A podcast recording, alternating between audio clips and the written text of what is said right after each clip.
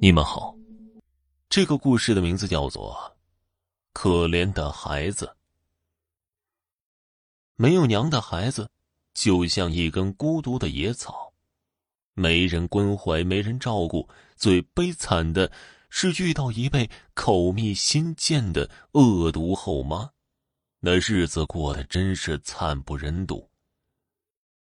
五岁前和爸爸妈妈在一起的生活，小思雨已经有些淡忘了，但是他深深的记得那时候的自己很快乐，爸爸妈妈都把他当成手心里的宝，给他买漂亮的花裙子，买好吃的零食。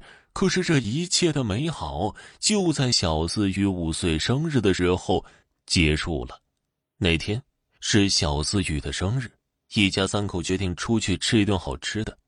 爸爸骑着摩托车载着小思雨和妈妈，路上小思雨开心的不得了，不时摆动着两个小手臂学蝴蝶飞行，还用稚嫩的声音给爸爸妈妈唱歌，逗得爸爸妈妈十分的开心，气氛也是非常的融洽。可是，突然一辆失控的轿车飞驰而过，将爸爸骑的摩托车直接撞飞，一家三口也真的变成了蝴蝶一样飞到了空中。爸爸被撞成了重伤，妈妈由于只顾的保护年幼的小思雨，而没有保护好自己的头部，结果直接撞到水泥马路上，当场死亡。小思雨只是受了一点轻伤，但是。看到爸爸妈妈的样子，年幼的他也被吓得不轻。两个月之后，爸爸病好出院了，但是父女俩还没有从失去亲人的阴影中走出。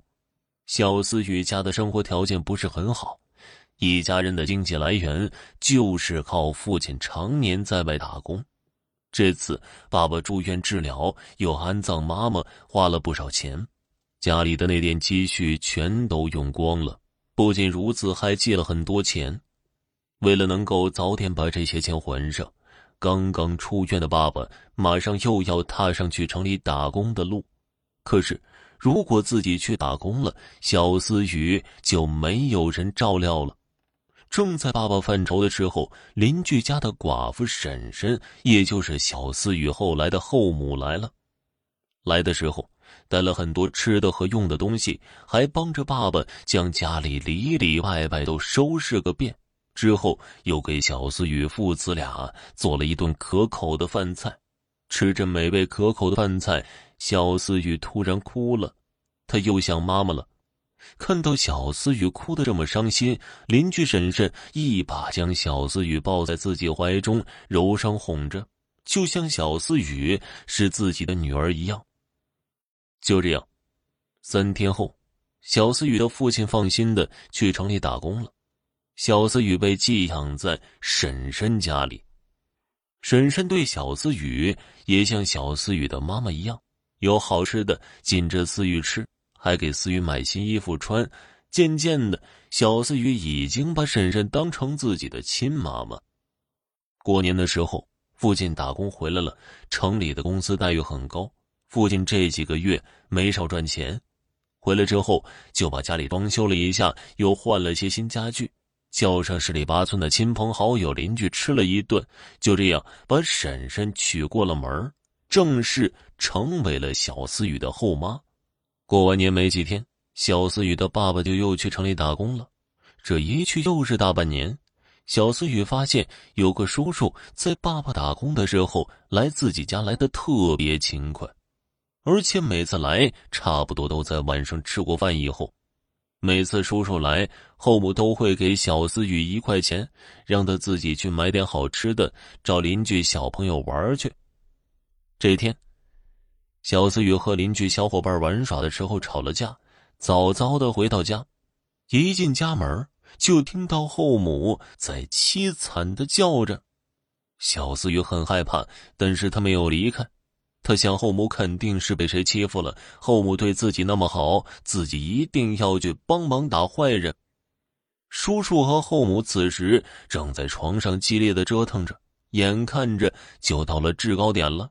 叔叔和后母都叫的那叫一个欢腾，完全没有注意到，小思雨已经拿着一根木棍走了进来。嘿呀，我靠！你个小崽子，竟然敢打我！叔叔被小思雨一棍子打在屁股上，疼得直接从床上跳起来，破口大骂。婶婶也是一脸的不自然，从床上坐了起来，用被子遮住身体，结结巴巴的问道：“思雨啊，不不是让你出去玩吗？你怎么这么早就回来了？”思雨没有理会后母的问话，抡着棍子就向叔叔赶了出去，一边打还一边说道：“妈妈，你放心吧，我帮你打坏人。”事后，后母再三叮嘱小思雨这件事儿千万不要和自己爸爸说，其实叔叔是在给自己治病，要是让爸爸知道自己有病，就不要后母了。在后母谎言和零食的诱惑下，小思雨答应了。在爸爸回来的时候，小思雨果真没有和爸爸说这件事情。既然事情已经被小思雨知道了，索性也就不背着他了。每次说出来，后母就说去治病了，小思雨也就相信了，任由他们在屋子里折腾，自己独自一人在院子里玩耍。可是天底下没有不透风的墙，那些流言蜚语渐渐的传到思雨爸爸的耳朵里。这天。爸爸回来，偷偷的把小思雨叫到一边，询问思雨自己不在家的时候，是不是邻居叔叔经常来。小思雨点了点头，还补充道：“爸爸，叔叔是给妈妈治病的，妈妈生了病，担心你不要他，才让叔叔治病的。